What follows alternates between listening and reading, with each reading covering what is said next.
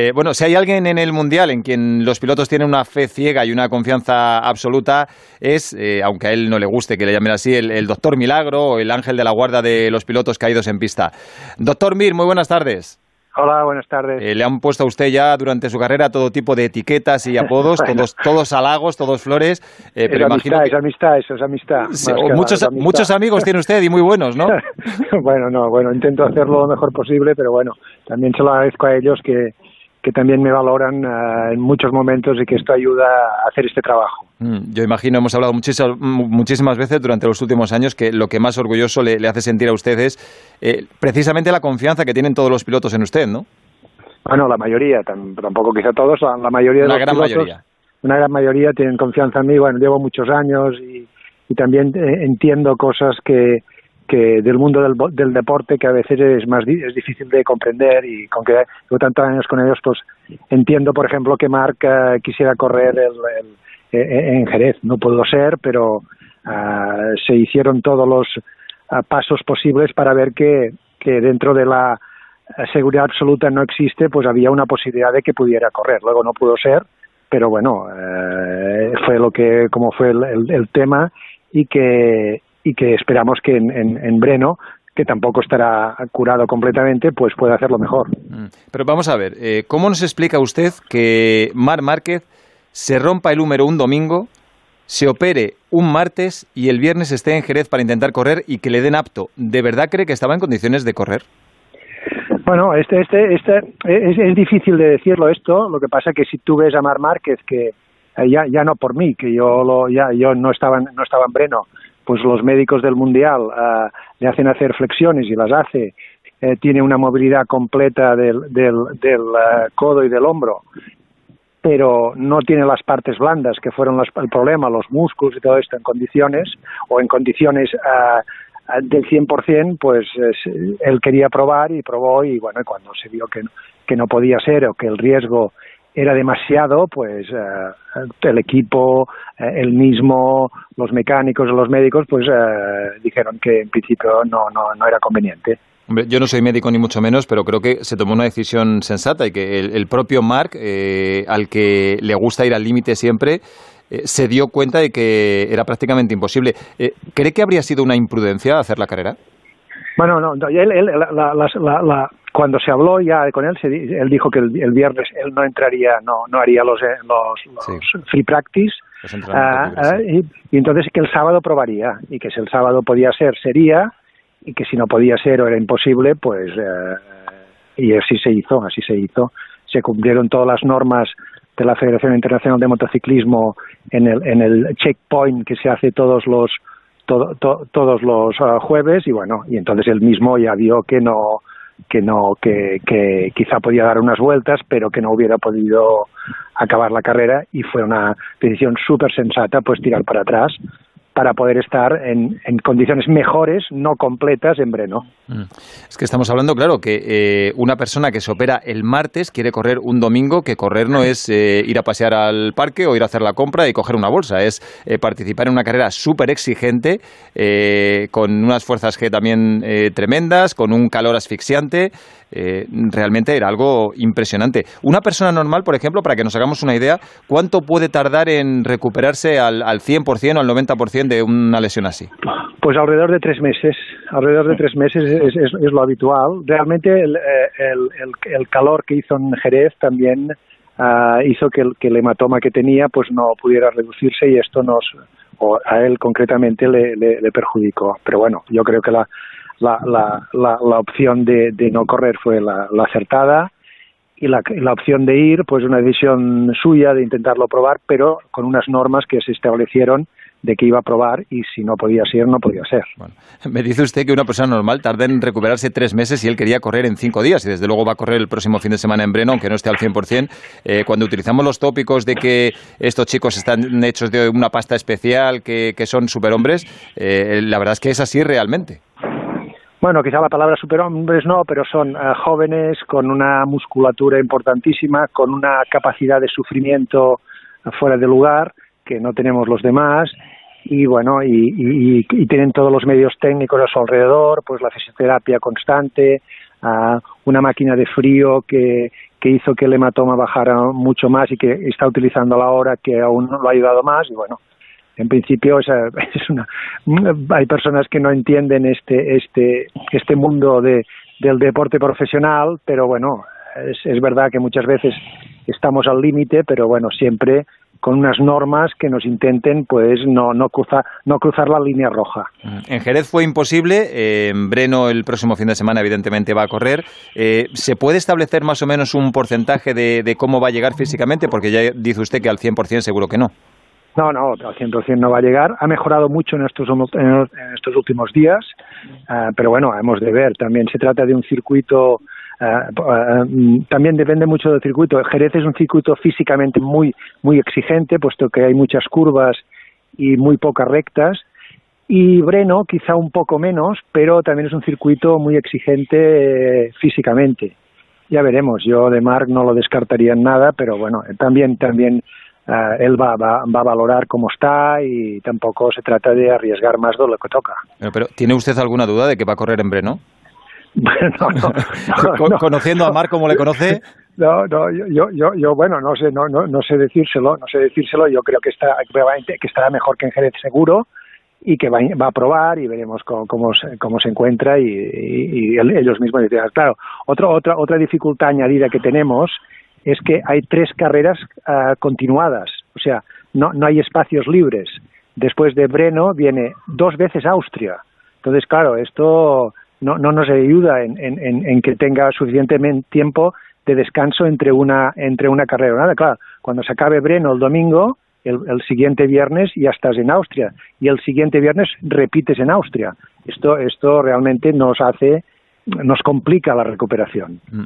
Cuando vuelva a correr, eh, se supone que el próximo fin de semana, eh, ¿cuál puede ser el principal inconveniente físico que, va a tener? Eh, la, la, falta de fuerza? Eh, ¿Puede tener algún tipo de dolor, molestia? Yo, yo creo que el principal es la falta de fuerza de la musculatura. La, la, fractura está, está fijada, que nos permite, si no, no se hubiera podido subir ni en Jerez, la fractura está fijada, pero es, sobre todo la, el problema son las partes blandas, los músculos.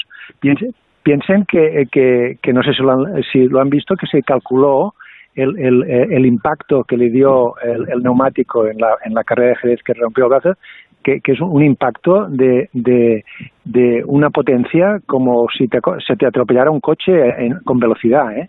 Y esto provoca una contusión en las partes blandas que, que tarda unas semanas en mejorar. Esto añadido a, a, a, al abordaje quirúrgico, pues son do, las dos cosas que han, han retrasado el proceso.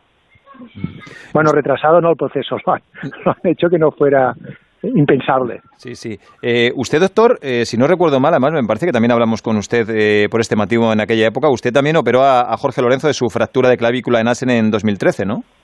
No, no, yo estaba en Asen entonces, pero no, no, no, no, no, lo no, no, fui, no, no lo operé yo, pues fui a Barcelona a operarse y volví, estuve implicado en el tema, pero no, no lo operé yo personalmente. Pero bueno, eh, esto fue una caída en entrenamiento, se, se fracturó la clavícula, volvió a Barcelona, se operó, regresó a Holanda y corrió. Esto, desde luego, no es algo muy normal. En el caso bueno, de Mar Márquez, ¿era mucho más difícil por el, por el hueso que se rompió? Sí, bueno, y además, eh, además Jorge Lorenzo quedó quinto. Sí, ¿eh? sí, corrió, acabó y quedó quinto, sí, sí. sí, sí quedó quinto.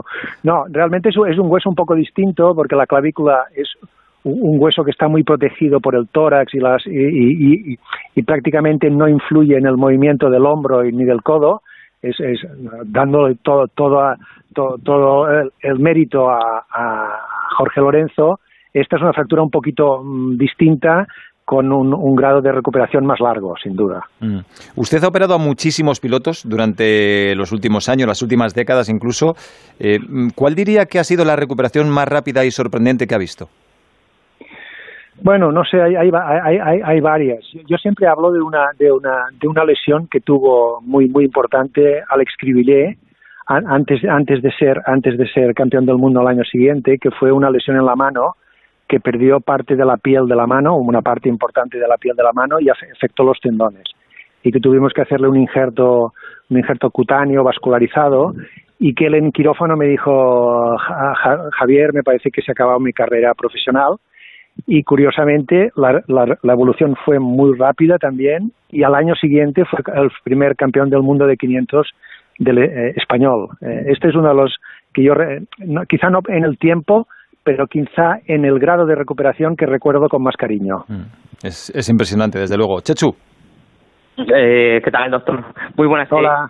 Eh, tengo que reconocer que Márquez, además, desde que puso el pie en Jerez, eh, lo primero que dijo fue que, la operación había ido, además, sorprendentemente bien. Alabó mucho el trabajo del doctor Mir porque dijo que había hecho un trabajo excelente, por encima de la excelencia incluso, recalcó.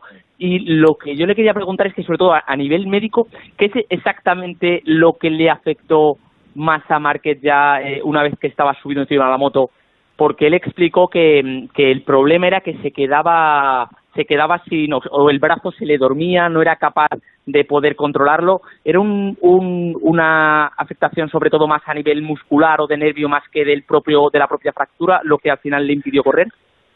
Sí, en principio nosotros ya no sé si, si, recuerdan que estábamos muy preocupados porque este tipo de fracturas muchas veces contusionan un nervio que se llama nervio radial, que es un nervio que da al movimiento de la muñeca y de los dedos, de la, este, eh, la extensión de la muñeca y los dedos. Esto luego en la operación se vio que aunque el nervio estaba muy cercano a la fractura, pues no, no había sido ni seccionado ni contundido y eh, esto nos animó muchísimo. Y estas molestias que ha tenido ahora en, en, Jerez, yo creo que son de las partes blandas, especialmente eh, del, del, hematoma que hay en el tríceps y todo esto, y claro que estamos, estamos, es que estamos, parece que estamos hablando y, llevamos dos semanas de, la operación, o sea que no, no, no ha llegado a las dos semanas. El martes hará dos semanas. Entonces, eh, yo creo que es un tema de partes blandas, muscular, también puede ser que, que haya un poquito de irritación de alguna parte de este nervio, o sea, va por aquí. Mm. ¿Cuándo tiene que volver a verlo? ¿Cuándo, ¿Cuándo es la última revisión antes de viajar? Bueno, yo lo, veré mañana y posiblemente el miércoles y bueno, eh, pronto le vamos a, sacar los puntos ya y iremos, iremos viendo, iremos viendo. Mm. Perdona, que te he interrumpido. No, no, le, quería preguntar también porque eh, todos los focos en Jerez estuvieron puestos en Mar Márquez, pero hubo otro milagro que hizo el doctor Mir, que fue que Crutchlow pudiera correr. Recordemos que pocas horas después de operar a, a Márquez del húmero, fue Crutchlow el que, el que pasó por el quirófano por las manos del doctor Mir y le operó del escafoides y Cal Crutchlow, el británico, sí que pudo completar el fin de semana y, y acabar la carrera del domingo. Entiendo que eran eh, lesiones o fracturas, operaciones completamente diferentes, la de Crutchlow y la de Márquez, ¿no? Sí, sí, son completamente diferentes, aunque el escafoides es un hueso muy complicado de la muñeca, que además recibe mucha presión en las frenadas y que bueno lo que hizo Cal también es, es, es, remarcable no es remarcable y, y, él consiguió incluso puntuar ¿eh? o sea que no no pero bueno son son lesiones de, de una agresividad muy distinta bueno, estamos hablando de recuperaciones sorprendentes de pilotos, pero aunque ellos tengan muchísimo mérito, que es evidente, sin un doctor como usted, eh, con la experiencia que tiene y, la confianza que tiene usted, no sería tan fácil. Eh, antes de despedirle, eh, tenemos por ahí a Oscar Langa, que también quería hacer una pregunta. Hola, Oscar, muy buenas.